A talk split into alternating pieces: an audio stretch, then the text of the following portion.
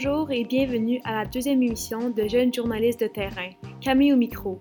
Je suis une élève de l'École des pionniers de Méarville et avec moi, pour présenter cette deuxième émission, Victor, qui est aussi un élève des pionniers. Bonjour Victor. Salut Camille. Victor, cette semaine à Jeunes journalistes de terrain, de quoi est-ce qu'on parle? En ce mois de la fierté, deux élèves de l'école André Piola ont souhaité savoir comment être de meilleurs alliés. À l'école Entre-Lacs de Penticton, deux élèves ont eu une spécialiste des chauves-souris en Colombie-Britannique. Elle nous expliquera ce que l'on peut faire pour aider les chauves-souris qui souffrent à travers le pays du syndrome du museau blanc. Toujours à Penticton, on vous parlera de la légende de Logopogo. À Mayerville, les élèves vous proposent quatre entrevues sur quatre sujets différents aussi différents qu'intéressants. Le vélo de montagne, un jardin pour les abeilles, un forum sur la santé mentale pour les jeunes et une pièce de théâtre dystopienne. Enfin, à Jules Verne, une entrevue entre une élève et son professeur, une entrevue qui traite de motivation, de travail, mais aussi de la question du sexisme et de privilèges.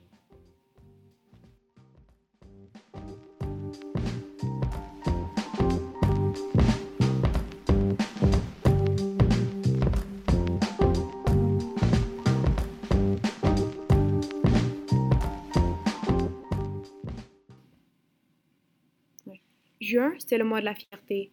À l'école André Pionnier de Nord-Vancouver, Maxime et Malala sont allés discuter avec des membres de la communauté LGBTQ2S+. Le sujet Comment être un ou une meilleure alliée.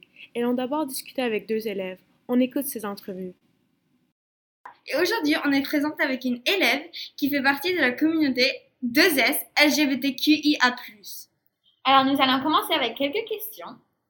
Alors, est-ce que tu as des expériences avec de l'homophobie ou, ou des microagressions que tu as vécues dans ta vie? Après que moi et le reste du comité Soji ont décoré notre babillard pour le couloir du secondaire, il y avait des élèves qui disaient des blagues très mal polies, par exemple que la communauté LGBTQ a ruiné l'arc-en-ciel. Même si ce n'était pas un commentaire dirigé envers moi personnellement, ça m'a fait de la peine quand même, car comme personne de cette communauté, il est très encourageant de voir le progrès que le monde fait, mais entendre des choses pareilles, c'est malheureux. Qu'est-ce que les gens devraient faire pour être un meilleur allié? Je crois que ce serait un bon début d'éduquer ces personnes ignorantes, car il est probable qu'ils sont mal informés. Pour être un bon allié, il est aussi important de créer un espace d'inclusion dans, dans tes cercles d'amis car il est possible que quelqu'un que vous connaissez appartient à cette communauté et il est important de les faire sentir à l'aise et en sécurité avec vous et vos, et vos amis. Et as-tu un mot de la fin pour tout le monde qui nous écoute? Pour terminer, je dirais que si vous sentez de la pression pour faire votre coming out, vous n'êtes pas obligé. C'est à vous de décider avec qui et quand vous le faites. Bonjour, aujourd'hui nous parlons avec une élève qui fait partie du comité d'inclusion à son école. Bonjour. Premièrement, as-tu des suggestions pour être un ou une meilleure alliée? Oui, je pense que c'est très important d'être impliqué dans sa communauté et d'écouter et aider tout le monde dans ta communauté. Oui.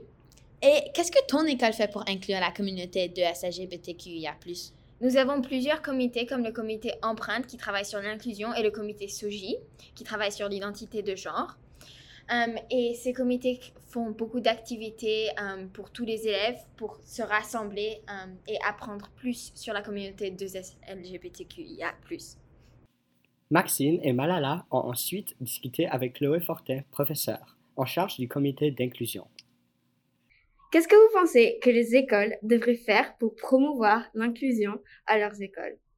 Je pense tout d'abord que les écoles devraient continuer de mettre sur pied des comités d'élèves qui se rassemblent, qui travaillent ensemble pour favoriser l'inclusion, qui cogitent sur des idées pour créer des activités, des ateliers pour éduquer les autres élèves.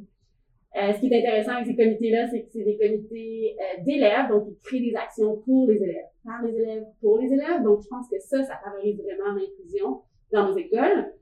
Puis euh, aussi de continuer de faire de l'éducation, donc de créer des capsules éducatives, mais de plus en plus euh, pour les jeunes, pour les élèves du primaire, pour que quand ces élèves-là grandissent, euh, ben, les valeurs de l'inclusion soient vraiment importantes pour eux. Mm-hmm. Mm-hmm.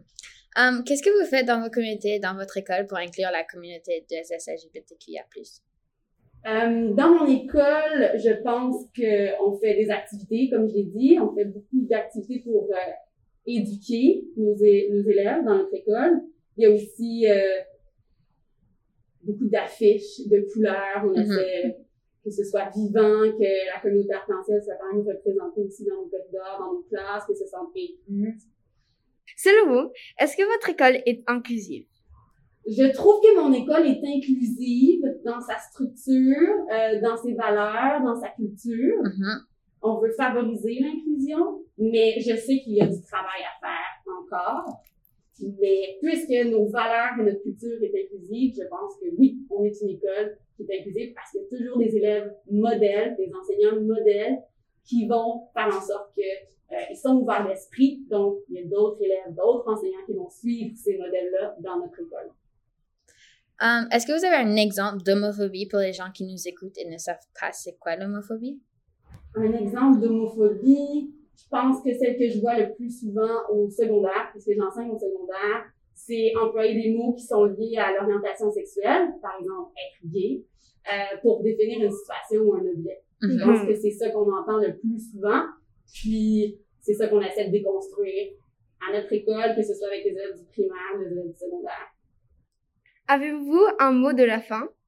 Euh, comme mot de la fin, je dirais que euh, ce qu'il faut faire pour être euh, ouvert d'esprit, puis de plus en plus à l'écoute des personnes qui font partie de la communauté arc-en-ciel, ben, c'est de s'informer, de s'informer, de s'informer et encore de s'informer et d'accepter que c'est un mouvement qui est en évolution et qui change et qu'on ne peut pas être des experts, mais qu'on peut être à l'écoute de cette, des personnes qui font partie de cette communauté-là.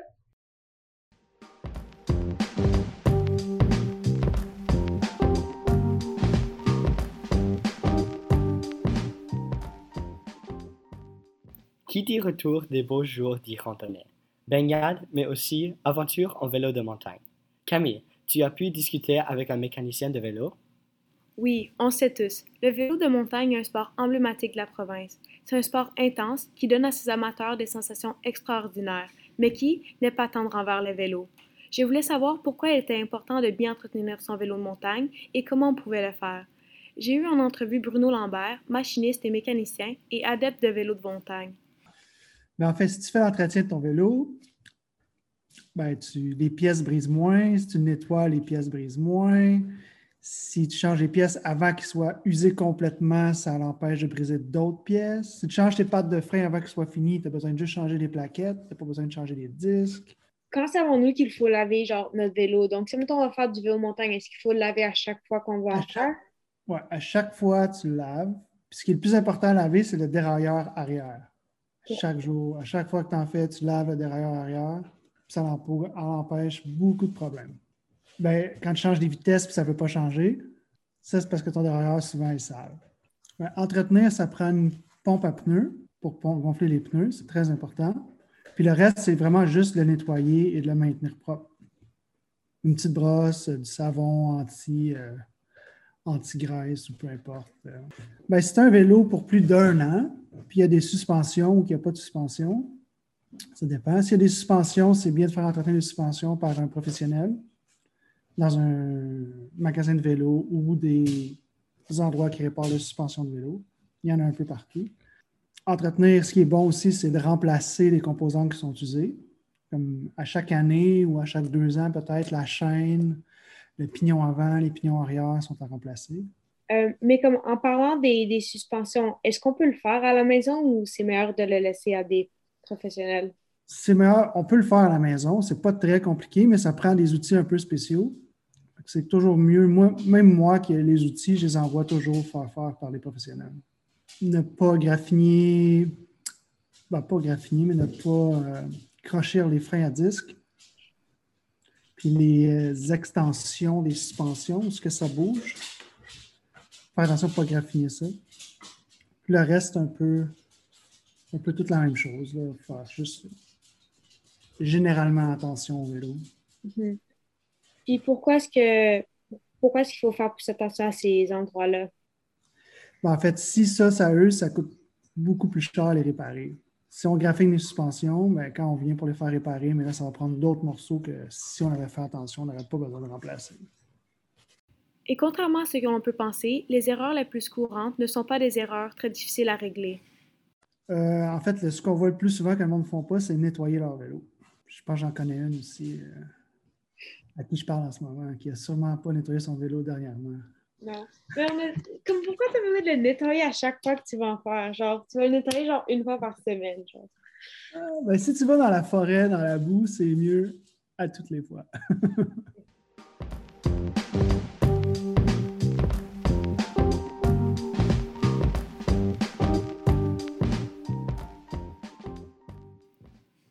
Dans notre école, plusieurs enseignants et élèves travaillent à la création d'un jardin pour aider les abeilles.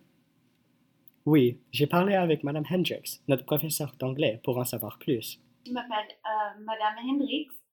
Je suis le prof d'anglais de 10 à 12.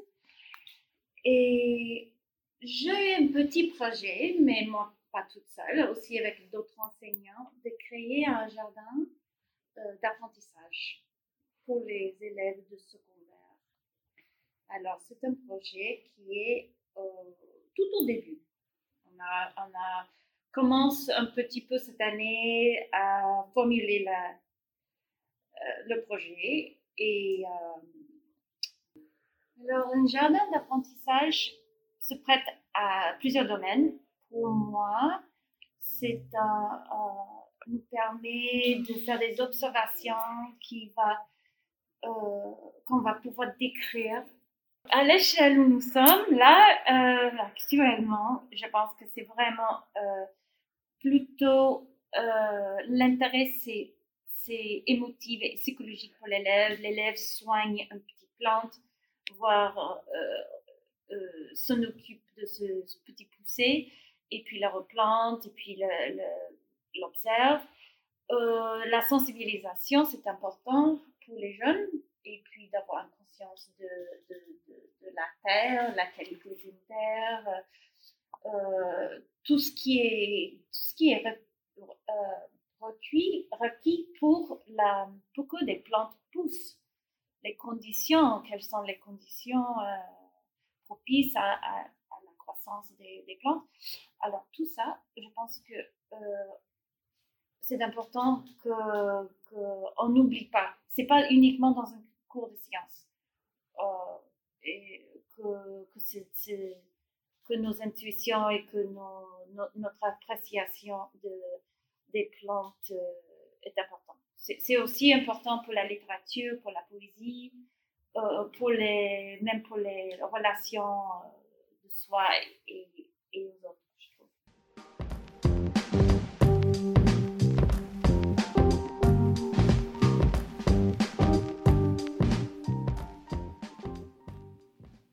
La pandémie a été dure pour toute la population. Et bien qu'il soit toujours important de prendre soin de sa, santé mentale, cette année a été particulièrement difficile. Le Conseil jeunesse vient de tenir un forum pour parler de la santé mentale et permettre aux élèves de connaître les outils qu'ils pourront utiliser pour toute leur vie. Alicia s'est entretenue avec Pascal, coordinatrice du projet au Conseil jeunesse, et Chloé, élève de 11e année à l'école francophone de Campbell River. On écoute Chloé expliquer le but du projet suivi de Pascal. Je m'appelle Pascal, je suis coordonnatrice de projet au Conseil jeunesse francophone de la Colombie-Britannique et je m'occupe euh, du réseau jeunesse, donc je m'occupe du groupe de jeunes qui travaillent ensemble pour préparer ce beau projet. Et moi, c'est Chloé. Um, je suis une élève de 11e année à l'école Carey High, qui est à Campbell River, et je fais partie du réseau jeunesse. Um, et j'aide à organiser le projet et si on en parlait. Et si on en parlait, est un événement qu'on organise sur la santé mentale pour les jeunes de 14 à 18 ans. et, um, et c'est un événement qui dure une semaine avec plusieurs ateliers durant la semaine où on va avoir um, des discussions, des ateliers sur de différents aspects de la santé mentale et on veut juste aider les, les gens à en parler ou à améliorer leur santé mentale. Puis ça va être toute une semaine d'ateliers, ça va être ouvert à tous les élèves du CSF pour la semaine et les ateliers aussi vont être ouverts à tous les autres élèves dans des programmes d'immersion ou à toutes les autres écoles de la huitième à la douzième année. Donc, c'est vraiment pour tout le monde. Comme je suis jeune, je connais un peu la situation de les jeunes et surtout avec COVID qui vient de, de frapper, puis tout le monde est à la maison, on a un peu perdu l'aspect social qu'on avait et je sais que plusieurs personnes manquaient cet aspect, a eu un impact sur leur santé mentale. Donc, c'est vraiment quelque chose que tout le monde a, comme tout le monde a une santé mentale et tout le monde peut améliorer leur santé mentale. Alors, je pense que c'est vraiment important qu'on donne des, des, trucs et comme des tips aux jeunes quand ils sont jeunes, alors ils peuvent les utiliser pour le reste de la vie. Moi, je pense que c'est super important, surtout pour créer un peu cette base de ressources et de techniques ou d'outils à utiliser. C'est vraiment le moment un peu au secondaire où les, les élèves commencent à, à devoir un peu mieux comprendre cette gestion de projet et d'école, de travail, tout ça. Euh, puis ça peut des fois rajouter beaucoup de stress euh, dans la vie. Fait que je pense que d'offrir ces ressources et ces ateliers à un jeune âge, un peu au secondaire, c'est ça aide vraiment à solidifier cette base de, de, ressources de santé mentale. Comme ça, ils vont être capables de l'utiliser pendant le reste de la vie, de leur vie, selon, selon ce qu'ils font puis ça peut vraiment être n'importe quoi. C'est vraiment une base qui est applicable un peu dans tous les domaines, puis juste dans la vie en général. C'est vraiment le premier événement euh, du Conseil jeunesse qui va vraiment toucher directement sur la santé mentale des jeunes. Euh, c'est une super initiative du réseau jeunesse, donc c'est vraiment, ça rentre vraiment dans notre euh, idée de Paris pour les jeunes. Et c'est vraiment une idée qui est ressortie au Forum Fusion cette année, une idée des jeunes qui disait qu'on a un besoin pour, pour se ces ressources de santé mentale, puis on a besoin d'aide. Donc, euh, c'est un peu le projet qu'on a pris, c'était un peu la graine à fusion. Puis là, on a développé le projet et si on en parlait? Donc, c'est une toute première édition, puis on a vraiment hâte de voir le résultat de ça. On va avoir des ateliers qui touchent sur vraiment des différents aspects de la santé mentale, euh, des ateliers qui vont vraiment aider à solidifier cette base, euh, donner des techniques un peu de relaxation, mais aussi des ateliers qui vont aider les jeunes à se rendre compte des influences ou des choses qui peuvent influencer leur santé mentale, comme le sommeil, comme la technologie. Euh, et dans un atelier, les jeunes vont aussi avoir la chance de poser des questions par rapport à la santé mentale ou dans quelques professionnels de la, de la santé. Um, on a décidé de, de, faire cet événement durant la semaine des examens des élèves. Donc déjà, les élèves vont être tellement stressés. Et s'ils voulaient participer à notre événement, um, on est assez libre, ils peuvent faire certains ateliers, ils n'ont pas besoin de tous les faire.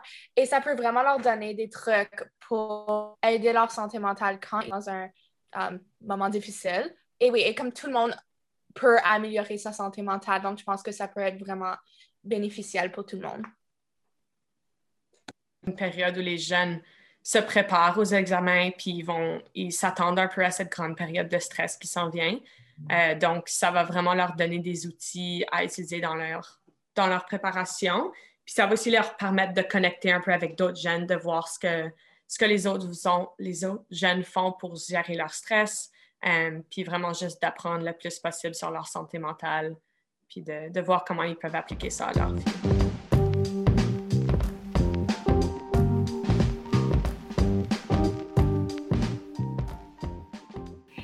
La fin de l'année scolaire approche enfin. Pour certains, c'est le temps de réfléchir à ce qu'ils souhaiteront étudier au secondaire et s'ils souhaitent participer au programme IB du baccalauréat international. À André Piola, Olivia s'est entretenue avec Madame Tran, professeure, qui nous explique en quoi consiste, consiste le programme. Alors, c'est le le baccalauréat international. C'est un programme qui, euh, qui a pour but de développer euh, chez les jeunes la, chez les jeunes, la curiosité intellectuelle, euh, les connaissances et la sensibilité nécessaires pour bâtir un monde meilleur et paisible. Et donc, c'est un programme au, euh, à l'école André Piola qui va de la septième année à la dixième année euh, et qui prépare justement les élèves au programme du diplôme euh, du baccalauréat international. Alors, pourquoi s'inscrire au programme? C'est quoi les grands avantages, avec le programme IB Le programme IB euh, a l'avantage de préparer justement les élèves également à l'université, à l'entrée de l'université. C'est un programme d'enseignement reconnu pour son excellence dans plus de 150 pays à travers le monde. Euh, et donc, c'est euh, un programme au CSF qui permet aux élèves d'obtenir euh, trois diplômes. Euh, justement, c'est euh, donc si tu au CSF, à la fin de la douzième année, tu seras, tu obtiendras donc le, le Norwood, le Cornouiller, qui va te permettre de t'inscrire dans les euh, universités francophones et également le diplôme du baccalauréat international qui est très valorisé par les universités connues du monde entier et qui est accepté également. Donc, faciliter l'entrée aux universités. Je pense que l'école André Piola bénéficie, la communauté va bénéficier beaucoup d'abord de la philosophie de, ce programme qui encourage justement au sein de sa communauté euh, et qui, va permettre euh, aux élèves, euh, aux jeunes d'obtenir une, diplomation bilingue qui, sera reconnue par les universités. Prochainement, j'ai demandé à une élève en 9e année de l'école Entrepiola c'est quoi qui les encourage à participer au programme IB. Alors, je lui ai demandé est-ce qu'elle planifie de faire le diplôme IB en 11e et 12e année? Et pourquoi? Et elle a répondu que oui, car elle apprend des compétences uniques et importantes grâce à ce programme. Ensuite, je lui ai demandé pourquoi est-ce que ce programme IB est important pour elle et elle a répondu que le programme IB est un programme unique qui est reconnu par toutes les universités. C'est un grand avantage et de plus ça va vraiment m'aider pour l'université et mes apprentissages dans le futur.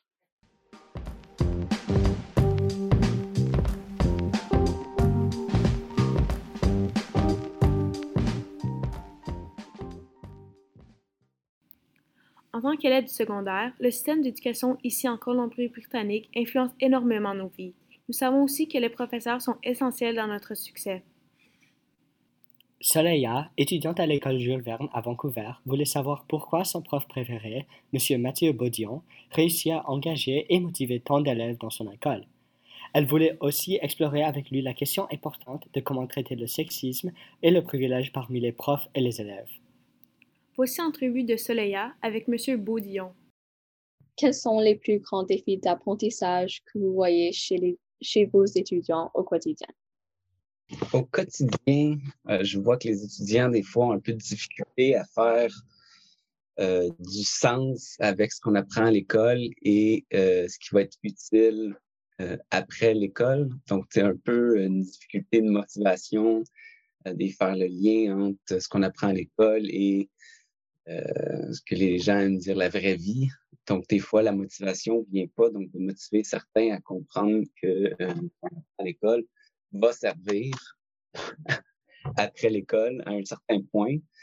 Euh, d'autres défis, euh, des défis d'organisation, s'organiser à travers la réalité de l'agenda, s'organiser après l'école pour faire les travaux, de l'agenda numérique ou l'agenda papier, donc au niveau de l'organisation euh, code rend défi, euh, des défis au niveau de, la réalité des francophones en milieu minoritaire, c'est de garder son français aussi. Je pense que c'est un, un, défi. On rentre vite en immersion avec euh, l'influence anglophone, la télé, les, les, médias. Donc, garder un certain niveau de français ou pratiquer son français à l'extérieur de l'école.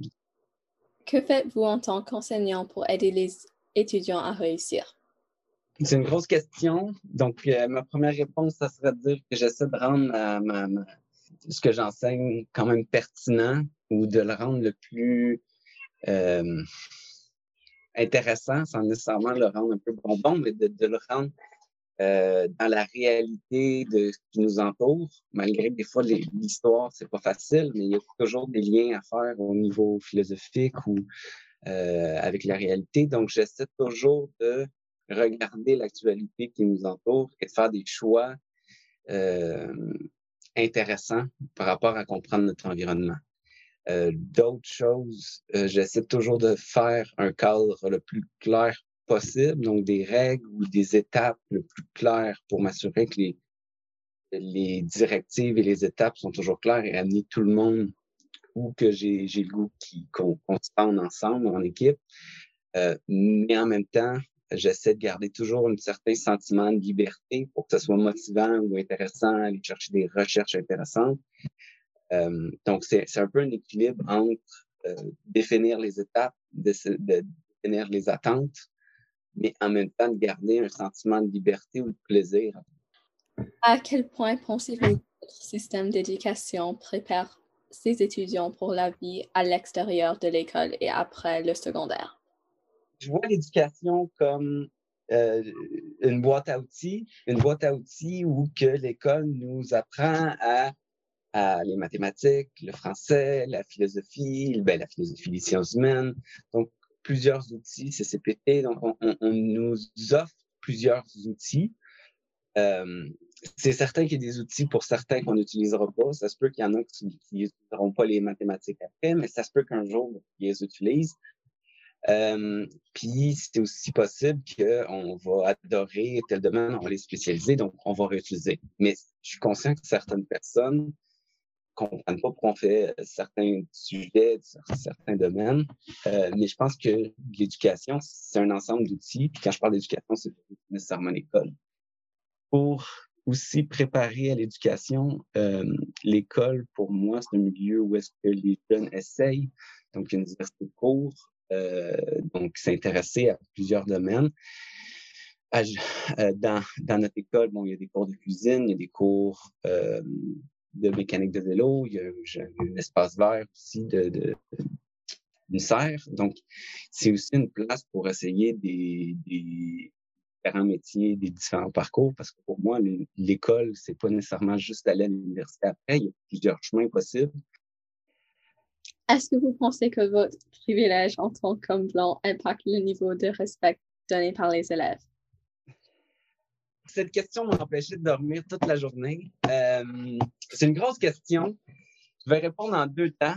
en deux temps en premier, je répondrais, j'espère que non. J'espère que les gens euh, dans ma classe qui s'arrêtent pas à, cette question-là, puis qui vont euh, s'attarder à, à, à, à, niveau de respect que donc j'espère que non. J'espère qu'on s'arrête pas à ça nécessairement dans mes classes.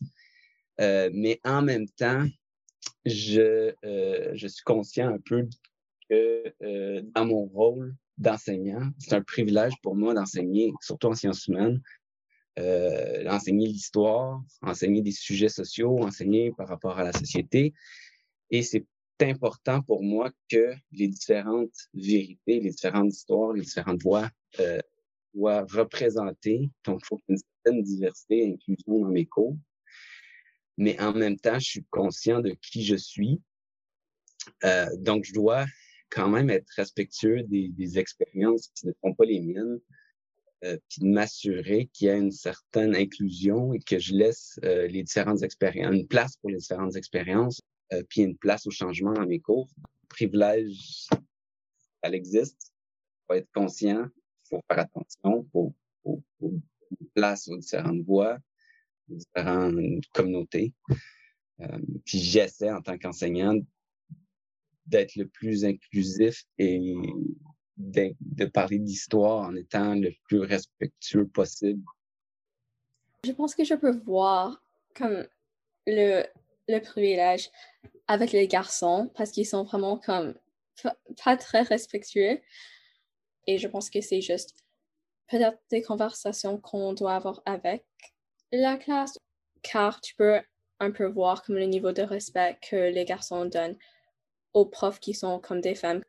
Je pense que c'est quelque chose qu'on doit comme call out un peu parce que c'est un peu frustrant des fois parce que comme moi je veux devenir prof et puis si c'est c'est comme ça qu'on dans le futur je pense que ça va être problématique.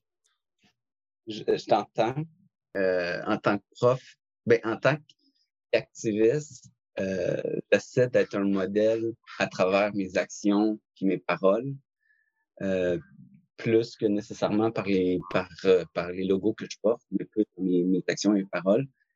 Et euh, oui, il y a des tendances à, un manque de respect et tout. On vit dans une société qui n'a pas encore réglé beaucoup de choses, mais il y a des améliorations. Puis j'essaie de prendre mon rôle de modèle. C'est quand je suis prof, je suis en avant de la classe. Euh, puis j'essaie de prendre cette opportunité que j'ai pour être un modèle positif et un modèle vers un changement. Dans la classe, quand il y a des commentaires sexistes ou j'espère les entendre et d'avoir euh, la possibilité de les corriger ou de servir de modèle au sens inverse. Je pense que ça, c'est ce qui est important de comme utiliser ton privilège pour um, dire quelque chose et puis essayer de faire mieux. Et surtout avec des autres personnes privilégiées de la même façon. Ouais. Puis en tant que prof, en avant de la classe, je me sens très privilégié parce que j'ai un éditoire qui m'écoute, euh, donc j'ai un peu la possibilité de contrôler l'enseignement que je fais, l'information qui circule. Ouais. OK. Qu'est-ce qui vous a inspiré à devenir professeur? Ça a été long à, le trouver au sens que euh, quand j'étais au secondaire, ben, quand j'étais au primaire, au secondaire, je n'étais pas nécessairement un bon élève. Euh, je n'étais pas un élève qu'on disait avait beaucoup de potentiel. Euh, c'est plus après le secondaire que, euh, j'ai appris à connaître qui j'étais, que euh, j'aimais la lecture, que j'aimais écrire, que j'étais un bon lecteur. Puis c'est vraiment après le secondaire que j'ai découvert ça. Au secondaire, j'étais impliqué déjà à travers différents organismes pour venir en aide aux enfants, travailler après dans le communautaire en persévérance scolaire. En persévérance scolaire, je découvrais que le fait d'avoir été considéré un mauvais étudiant, j'avais le goût d'aider les étudiants à se sentir comme des bons étudiants. Quand je suis devenu enseignant, euh, j'avais l'impression que c'était une suite d'idées. C'était plus une suite de devenir enseignant. J'ai jamais travaillé avec les jeunes. J'ai depuis 15 ans, donc euh, ouf, plus que 20 ans que je travaille avec des jeunes. Euh, j'aime ça.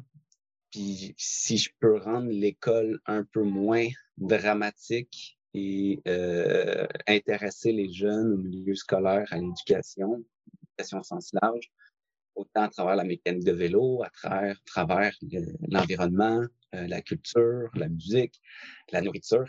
Euh, c'est ce qui m'inspire à être enseignant, plus que de juste donner des, des notes, euh, qui c'est la partie que je trouve un peu plus endormante, de, donner des notes. Ça fait partie de l'emploi. J'aime beaucoup enseigner, j'aime beaucoup euh, travailler avec les jeunes.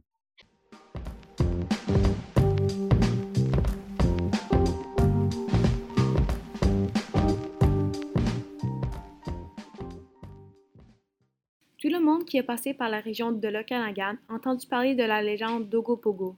Les élèves de l'école Entre-Lacs et à Penticton voulaient savoir qui ou quoi est l'Ogopogo.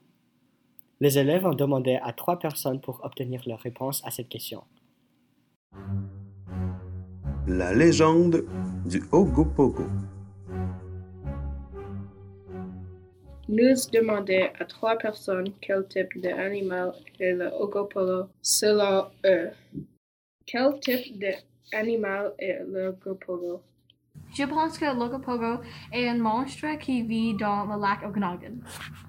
Quel type de animal est le Ogopogo? Je pense que le monstre Ogopogo est en effet un morceau de bois qui flotte dans le lac. Quel type d'animal est le Ogopogo? Je pense que l'Ogopogo est un chaussette vert dans l'océan.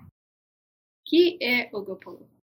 Ogopogo est un lactique et un monstre de mer qui vit dans le lac Okanagan de 25 mètres long, vert avec une tête de cheval et un corps semblant à un serpent. Le Ogopogo fait partie de la légende de la vallée de l'Okanagan. Si tu habites cette vallée, tu dois la connaître. J'ai entendu parler de la légende le mystérieux Ogopogo il y a très longtemps. Les colons ont entendu parler de l'Ogopogo? Ils savaient comment aller de l'autre côté du lac, alors ils ont pris des carcasses d'animaux, ils les donnaient à Locopogo comme offrande. Un jour, un monsieur traversait le lac avec ses chevaux attachés derrière son canot. Arrivé au milieu du lac, il était impossible de virer de bord. C'est à ce moment qu'il aperçut avant de lui une tête qui ressemblait à un cheval. Le lac se met donc à s'activer et après quelques secondes, un de ses chevaux a disparu. L'étrange animal revient à charge et attaque le deuxième cheval. Il essayait de toutes ses de sauver le cheval, mais le deuxième animal disparut aussi dans le lot.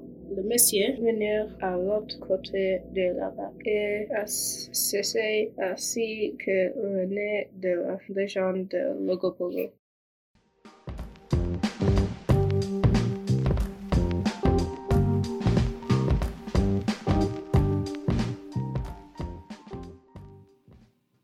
En Colombie-Britannique, nous avons une diversité d'écosystèmes et d'espèces. Kelly, Taliane et Brooke, d'Entrelac, ont choisi d'explorer les habitudes et l'importance des chauves-souris dans la province avec une spécialiste de BC Park, Madame Danielle Dagenet. Voici leur conversation. Uh, well, il y a des chauves-souris qui mangent des insectes et, ils peuvent manger 1000 insectes par nuit, chaque chauve-souris. Un- une chauve-souris peut manger 1000 insectes par nuit, Ah, mais les chauves-souris peuvent manger plein d'autres choses dans d'autres parties de le monde. Au Canada, ils mangent juste des, insectes. C'est un animal qui a décidé entre évolution qu'il devrait avoir des ailes. Il y a beaucoup de fonctions dans la nuit que d'autres animaux font pas. La pollinisation, euh, ils mangent des fruits qui, euh, qui ouvrent euh, juste dans la nuit. Ils mangent des insectes qui se trouvent juste dans la nuit. Comme ça, il fallait avoir un animal qui a ses rôles. Puis ça, c'est la chauve-souris. Euh, puis les ailes les aident beaucoup. Pour voler, les chauves-souris sont vraiment, vraiment légers. Um, un chauve-souris, c'est beaucoup plus léger qu'un oiseau de même taille. Une chose euh, qui est vraiment facile à faire, c'est si vous avez des chats chez vous, de les rester euh, dans la maison durant la nuit. À cause de, les chats sont les numéros un prédateurs pour les chauves-souris. C'est une façon très facile pour les aider. Euh, mais vous pouvez aussi avoir un jardin dans votre cour qui amène des insectes dans votre cour, puis ça donne la nourriture aux chauves-souris. Si vous mettez euh, un petit flaque d'eau, ils peuvent boire aussi. Et tu peux euh, faire beaucoup de bénévoles pour aider la recherche. Pourquoi est-ce que les chauves-souris sont importants? Euh, sont très importants à cause les fonctions qu'ils font dans la nuit. Ils aident nos écosystèmes par euh, manger beaucoup d'insectes. Ils aident nos forêts. Ils aident euh, les, euh, les milieux agricoles. Ils aident nos jardins. Ils nous aident à manger des moustiques qui peuvent transporter des virus. Ça, c'est au Canada, mais d'autres parties du monde, euh, ils font la pollination de 500 différentes plantes. Il y a un couple de plantes qui ouvrent juste dans la nuit. Comme ça, il y a des oiseaux et d'autres insectes qui ne peuvent pas faire la pollination. Puis, ils mangent beaucoup de fruits aussi. 300 différentes sortes de fruits pour euh, aider des, euh, des plantes à se trouver dans les milieux où les oiseaux ne traversent pas. Comme il y a- quand il y a de- un gros ouverture de, de forêt, les oiseaux ne traversent pas, euh, mais les chauves-souris vont les traverser puis ils vont déposer les, euh, les graines des fruits. Comme ça, les plantes peuvent grandir.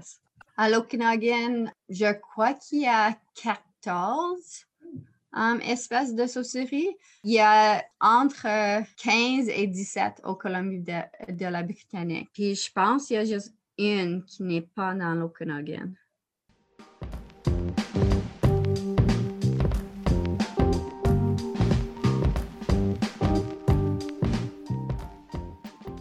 Deux autres élèves entre lacs, Haley et May Reed, voulaient explorer une industrie très célèbre de l'Okanagan, les vignobles. Elles ont parlé avec une experte d'une vignoble de cette région, Madame Pénélope Foutroche, propriétaire de la Winery Roche. Donc, mon nom est, est Pénélope Roche. Je viens de Bordeaux, en France. Et j'ai grandi dans une famille où on faisait du vin depuis six générations. Ma famille fait du vin depuis la Révolution française. Et donc, de, de, père en fils et de mère en fille, parce qu'il y a eu trois générations de femmes, on a toujours fait du vin dans ma famille. Donc, je suis née dans, dans un domaine viticole en France et j'ai vu mon grand-père et mon papa faire du vin depuis que j'étais toute petite. Donc, j'ai, au début, je ne voulais pas faire du vin parce que je voulais aller faire autre chose. Et je me suis rendu compte que je voulais faire du vin quand j'avais 16 ans. Donc, à 16 ans, je suis partie dans une école où on dort, euh, donc pensionnaire, euh, boarding school, et je suis partie faire une école euh, en Sauternes, c'est une région de Bordeaux, où j'ai appris le vin pendant trois ans, et ensuite je suis partie à l'université pour apprendre encore à, à m'occuper de la vigne et du vin, et ensuite je suis partie voyager, et je suis partie faire du vin en Espagne, en Nouvelle-Zélande, en Australie, et j'ai voyagé aussi en Tasmanie. Et après, je suis rentrée en France et j'ai pris la suite de mon papa en 2005.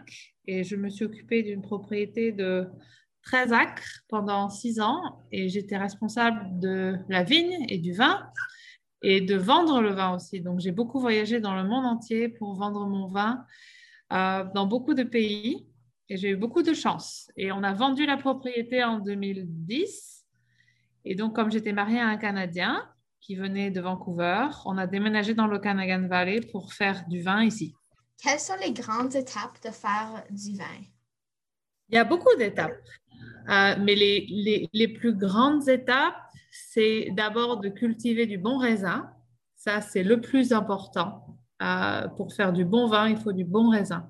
C'est comme pour faire de la bonne cuisine, il faut des bons ingrédients. C'est exactement la même chose avec, avec le vin. Si, si tu n'as pas des bons raisins, il n'y a pas beaucoup de chance ou ce sera compliqué de faire du, bon vin. Donc ça, c'est la première étape et c'est la plus importante, c'est de faire du bon raisin. Ensuite, il faut avoir le bon équipement. Ça, c'est très important aussi. Et ensuite, il faut euh, savoir comment on fait du vin. Ça, c'est très important aussi. Il faut apprendre, il faut aller à l'école, il faut voyager. Et ensuite, il faut être là souvent pour vérifier que le vin est en bonne santé. Donc, il faut, il faut sans arrêt euh, aller le voir, voir si ça va bien, s'en occuper souvent. Et ensuite, il faut le mettre en bouteille et être sûr que quand il est dans la bouteille, enfin avant de le mettre dans la bouteille, qu'il est aussi en bonne santé et qu'il va pouvoir euh, rester dans la bouteille pendant longtemps en, en, étant en sécurité dans la bouteille. Donc ça, c'est, c'est, condensé, mais ça, c'est les étapes les plus importantes. OK, merci. La troisième question. Chaque année, combien de bouteilles de vin faites-vous?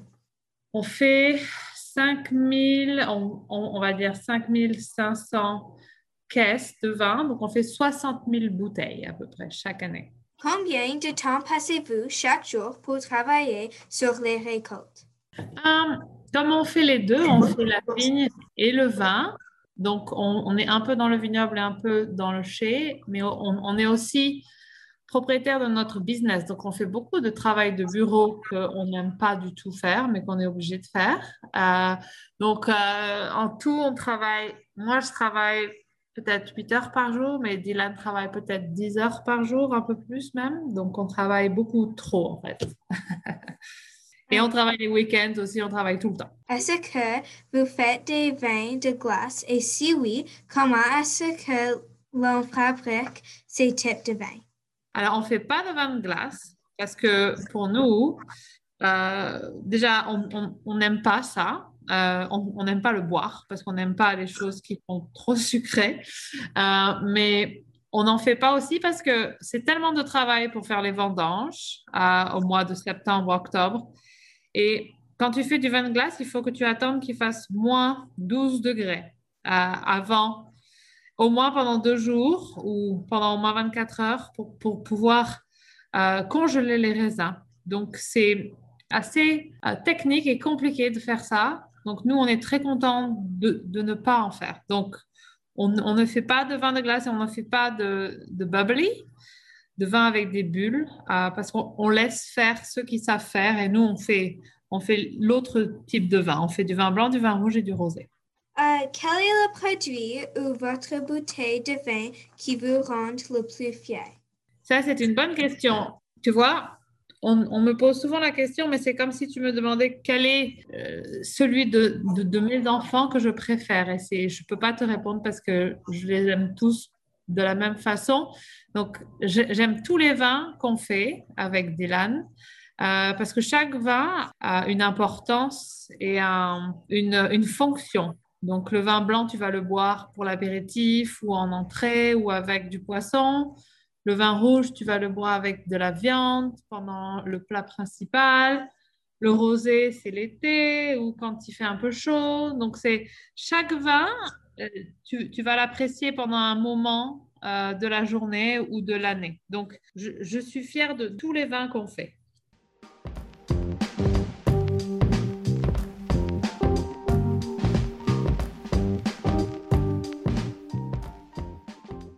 On finit en musique avec un reportage de Sébastien aux écoles des pionniers sur une pièce de théâtre dystopienne.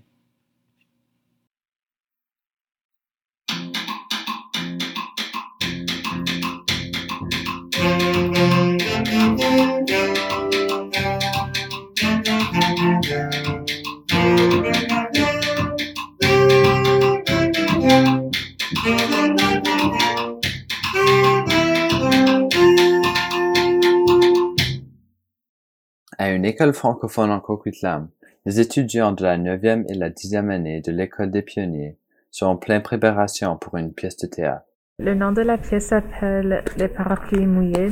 Ça parle d'un monde de dystopie où il y a une fille qui essaie de ramener les émotions et les couleurs parce que leur société ont décidé que comme c'était dangereux, À cause du Covid, ce n'est pas possible que la classe d'art dramatique fait une présentation en personne. Alors ils ont dû faire une pièce de théâtre radiophonique. C'est-à-dire une pièce de théâtre entièrement enregistrée en avance et sans acteurs. Le théâtre radiophonique, euh, c'était euh, quelque chose qui était beaucoup diffusé euh, il y a très longtemps et c'est quelque chose qui n'existe presque plus aujourd'hui.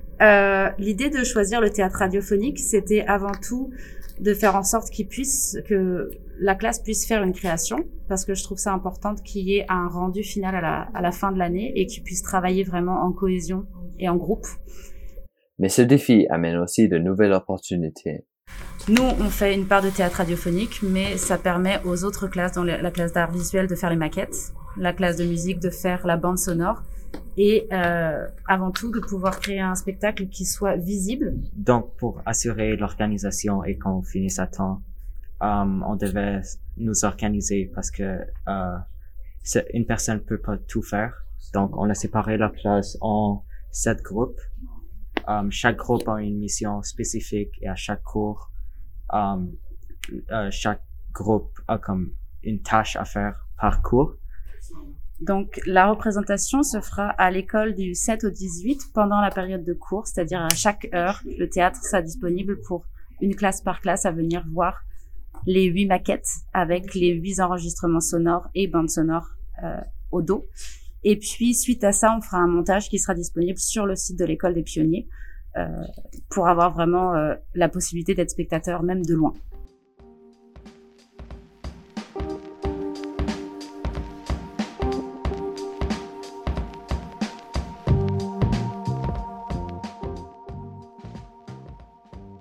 C'est tout pour ce deuxième épisode de Jeunes journalistes de terrain.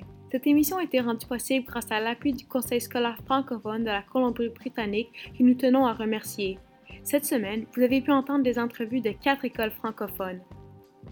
Remerciements spéciaux aux ambassadeurs culturels de l'école des écoles de Jules Verne et Entrelac et à tous ceux qui ont participé à la création de cette émission. Vous pouvez retrouver toutes les émissions de jeunes journalistes de terrain sur le site de Radio Victoria à radiovictoria.ca barre oblique balado. Bye! Bye, ciao, Ciao, au au revoir. revoir.